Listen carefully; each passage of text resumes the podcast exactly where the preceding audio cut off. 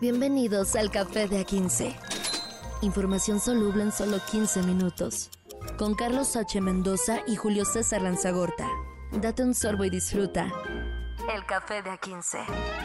Señoras y señores, ¿cómo están? Café de A15, hoy 20 de septiembre del año 2023. Estamos aquí en este lugar bien bonito que se llama Output Podcast, que les quiero recomendar para cualquier cosa que tengan que grabar y que si tienen que expresar algo, que si quieren hacer el podcast acá entre cuates o si se sienten muy chidos y tienen una empresa y quieren eh, poner al servicio de todos sus productos, aquí en Output Podcast pueden. Estoy en la Ciudad de México en vivo y en directo con el máster Carlos H. Mendoza. Estamos compartiendo estudio. Normalmente yo grabo Café de 15 o en mi casa en la mesa del comedor o aquí en el estudio chico. en el estudio chico. Pero nunca había estado aquí en el estudio grande. No, no, no. Mira, Iluminados y con un whisky porque es la noche de martes a miércoles. martes del 19 de septiembre, hay que aclararle a la gente que tuve los huevos suficientes para venir a la Ciudad de México en este día. Que no se repitió afortunadamente. Hasta ahorita, bueno, todavía no acaba la noche, pero vaya. Si hubo temblores en, en la en Cihuatanejo y en otro lugar. De, Esperemos que ya no haya, señor, no me espante. Que de 4.5 grados, en las costas de Guerrero hubo dos el día de hoy, ¿qué dices? Vaya, vaya. Bueno, ahorita el temblor es la iniciativa que se está proponiendo para que pues eh, sucedan cosas inevitables de cierta manera, porque creo que esto sí puede pasar, este, para que los expresidentes pasen al Senado después de concluir su chamba. Pásele, pásele, güerita. Me parece un plan con maña muy uh, interesante. Mucho. Porque dice el senador de Morena, eh, Rojas Díaz Durán, presentó una iniciativa para que los expresidentes, los expresidentes, excepto Peña Nieto, Fox y Calderón, es decir, López Obrador, que concluyan su mandato puedan ser senadores por seis años, sin necesidad de ser electos en urnas, sin gozar de sueldo, pero sí del fuero constitucional. Nada más. El fuero es la clave. El fuero. Fue lo que le pasó a Pinochet. Ajá. Que era senador vitalicio, tenía fuero y por eso lo aguantaron tanto para meterlo al bote. Por cierto, paréntesis de la nota ahorita que dijiste Pinochet. Hay una película en Netflix nueva que habla sobre, sobre Pinochet que se convierte en vampiro y que vive eternamente. Se llama El Conde. Es de Estela Rain, de, eh, director chileno de moda. Y pues si alguien quiere verla, no hablando de Pinochet, entre paréntesis. Suena Antojable. Antojable, sí. Imagínate a Pinochet de vampiro. En blanco y negro la pues un hijo de la chingada. Sí, claro, claro. Que de vampiro me da menos miedo. pues ahí está este show, señoras y señores. Que, como tú dices, es un plan con maña, pero que seguramente va a pasar. Por eso dije hace rato que hay cosas que son inevitables. ¿Quién sabe? ¿Tú crees que no? Es porque si es reforma constitucional, no tiene mayoría. Si es una ley oh. reglamentaria, podría ser, pero no creo. Creo que sí tendría que escalar para que la puedan cambiar. Yo siempre he dicho que todos los candidatos a la presidencia están mami mame, que el voto, que el apoyo, yo quiero México. Todos los candidatos a la presidencia deberían ser senadores en automático. Ok. Todos. ¿Perdiste? Te vas al Senado. Seis años, güey. Déjame te digo algo, no creo que sea tan factible porque muchos, quién sabe de dónde sacaron dinero de las campañas también. No, pero me dije, imagínate en el Senado que seis años hubiera estado Ricardo Anaya y José Antonio Mid. Ajá. Hubieran sido personajes bien interesantes como oposición. A mí me gustaría, ¿sabes qué? Que fuera obligación tener a los candidatos de oposición en tu gabinete. Eso se me hace todavía más interesante que en el Senado que, o por obligación constitucional dijera, ¿sabes qué? Pues Midi, eh, eh, Midi este, eh, Chicken Little se van al gabinete de, de qué, no sé, pero tiene que tener un puesto. Eso estaría bien chido. También, o sea, es que es el verdadero un gobierno de coalición. Por favor. Sí, sí, sí. Es que debe de ser así de cierta manera. Porque ahorita ya lo dijo nuestro presidente Andrés Manuel López Obrador que se va a ir a la chingada terminando esto. En su rancho. En su rancho. En su rancho. Claro que desde ahí obviamente van a montar, seguramente van a montar el, Internet de Elon Musk, porque no creo que haya un sistema eficiente de comunicaciones, ¿no? El Starlink lo van a montar. no sé qué vaya a pasar, pero de todas maneras la figura va a ser mítica. No es que pueda continuar haciendo o ejerciendo las funciones, pero vaya. Gane o pierda Claudia. Sí, gane o pierda Claudia. Va a seguir siendo, va a estar chingando y chingue, chingue, que chingue, que chingue. No, ¿sabes qué? beatificaron al presidente. Está, es, es, un momento. No quiero decir que lo, no, quiero decir que lo convirtieron en un santo, pero por lo menos sí un beato. Ahorita el beato Carlos. El beato Carlos, ¿no? El, el, el beato Obrador. El beato Obrador. Sas, mano. Sí, vamos a ver. No, bueno, yo, yo, lo, yo siento que sí puede pasar esto porque es conveniente para todos. No, Calderón no. No, no, ni Calderón ni Fox. Ni Calderón ni Fox. Ni Peñanito. Peñanito, quién sabe. Solamente López Obrador porque son amigos. senador. Porque son amigos, ya es amigos del grupo, del grupo Atlacomulco. Qué tristeza. Vaya, pero si migras a Estados Unidos, bueno, las cosas también son diferentes, ¿no? Porque... No, ya sé por dónde vas. Eh, ya, por, imagínate nada más, ¿no? Porque digo, a lo mejor dices, estoy harto de México, vámonos. Pero las cosas también son diferentes allá, porque en Estados Unidos se anda el, el Prietzican muy buscado, ¿eh? Pero, pero cuando ves esta estadística de el 23% de los crímenes federales en Estados Unidos lo cometen mexicanos, dices, ¡Sas! Narcotráfico, tráfico de personas principalmente. 23% de esos delitos lo cometemos los mexicanos. Güey. Entonces de pronto cuando sale Trump a decir, ah, pinches bandidos, dices, ah". mm. Espérame. 23% que los cometen o 23% que están en la estadística que son presuntos. 23% de los crímenes federales en Estados Unidos los, los cometen mexicanos. Ok. Uno de cada cuatro delitos federales lo comete un mexicano en Estados Unidos. No, no, sí, somos bad hombres. Discúlpenos, señor Trump, no era nuestra intención. o sí, ¿no?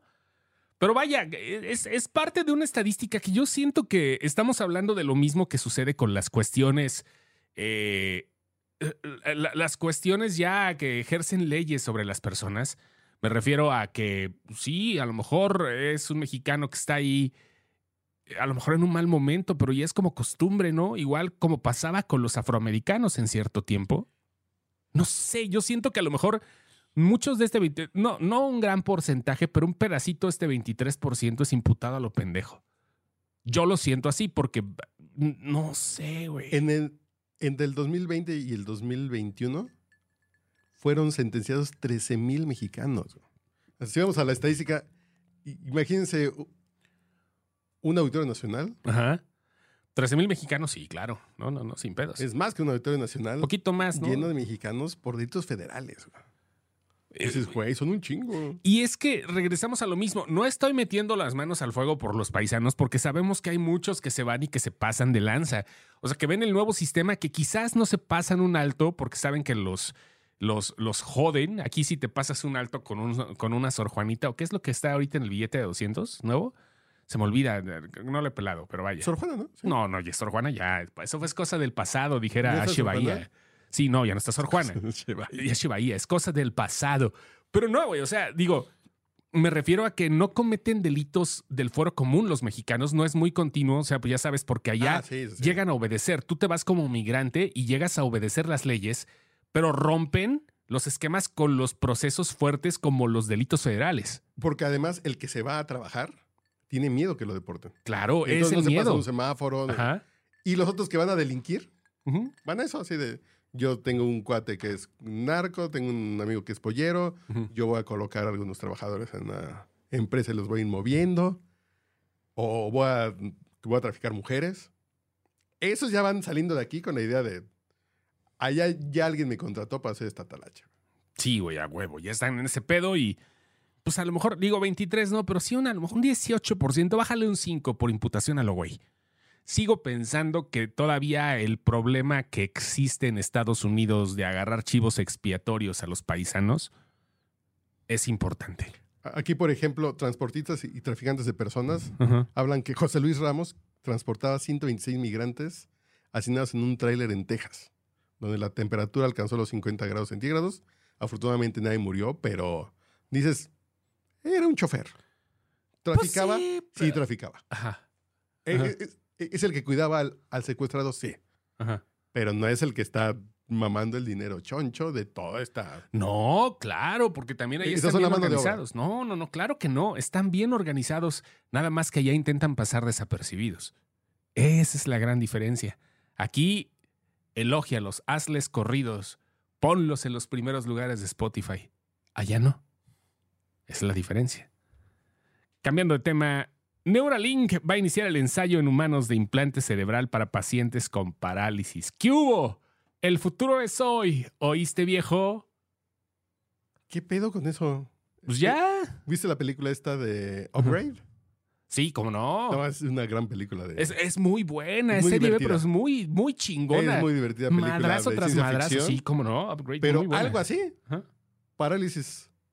Te ponen un chip para que se conecte la espina y vuelvas a. Ujú. Levántate y anda, Lázaro. Güey, es, es un proceso que tenía que pasar en algún momento de la historia de la humanidad antes de que nos diéramos en la madre. Pero vaya, lo, lo- lo vemos todavía de forma así como remota. Es otro avance de la medicina, yo lo considero así.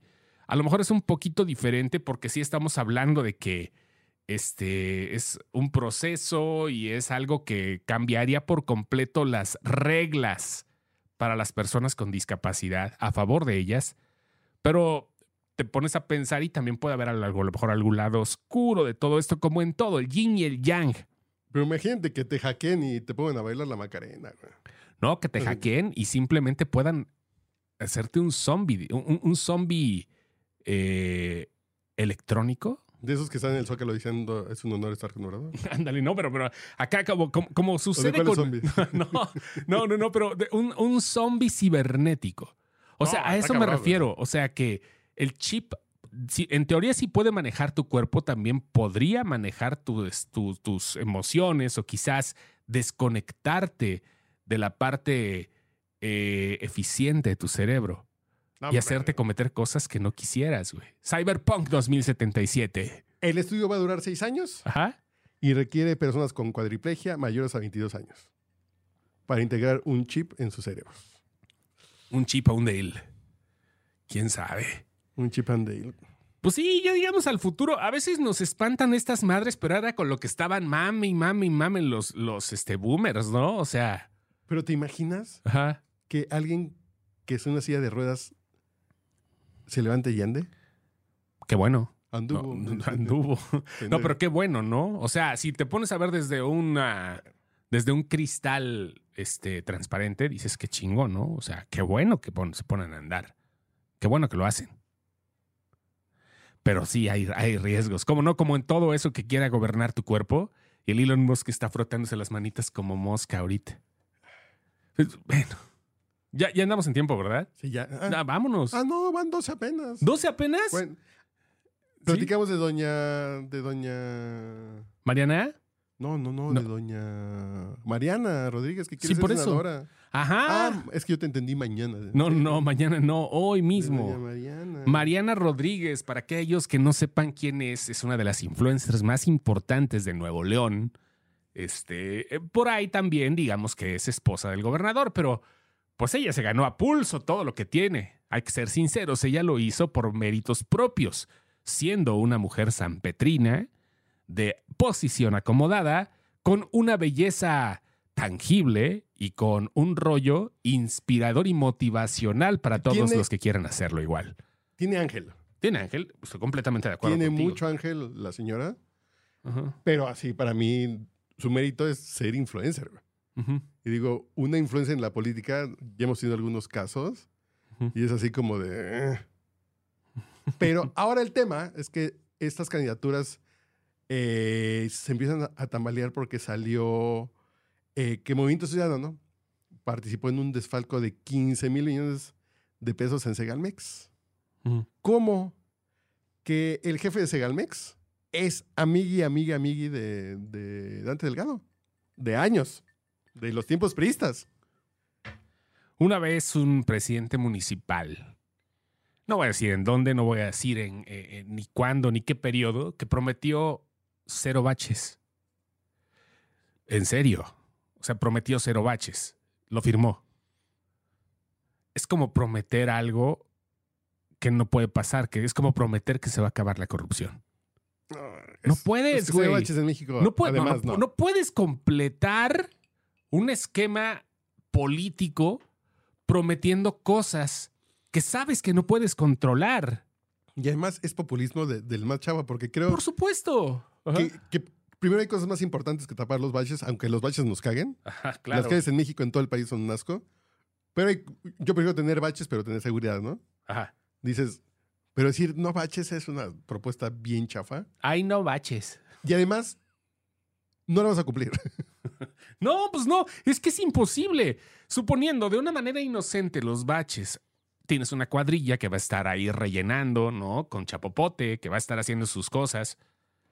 Pero no mames, güey, ¿cómo vas a tapar todos los baches cuando de repente puede la lluvia rebasar cualquier cosa? La naturaleza es culera. sí, una lluvia cabrona y te vuelven a desmadrar todas las calles. Y en el caso aquí, en el caso del- de- de- de- del gobierno federal, de donde quieras, güey, no puedes decir que no hay corrupción hablando de movimiento ciudadano, que se trata de algo.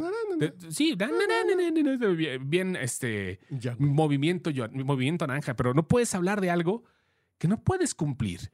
Tú puedes hablar por ti. A mí desde chiquito me dijeron, no metas las manos al fuego, cabrón, por otro pendejo. No, No, no puede ser. no, no. No, no, no, no puedes hacerlo. No puedes decir que tú eres una entidad eh, libre. O sea, puedes hablar por lo que haces tú, ah, y quizás a lo mejor respondiendo muy paternalista por lo que hace tu familia, Y ni eso. y ni eso, ¿no? O sea, ¿por qué dices que no va a haber corrupción? ¿Por qué dices, güey, de todo, de todo mundo cae? Y Pero además, sí, más en el mundo de la política. claro, es muy difícil. La gente que tiene las manos limpias, la gente que duerme tranquila es. Es un porcentaje bajo. Lo entiendo, amigo. Lo entiendo. Ni vaya ni modo. Pues ahora sí también ya está el MC manchado.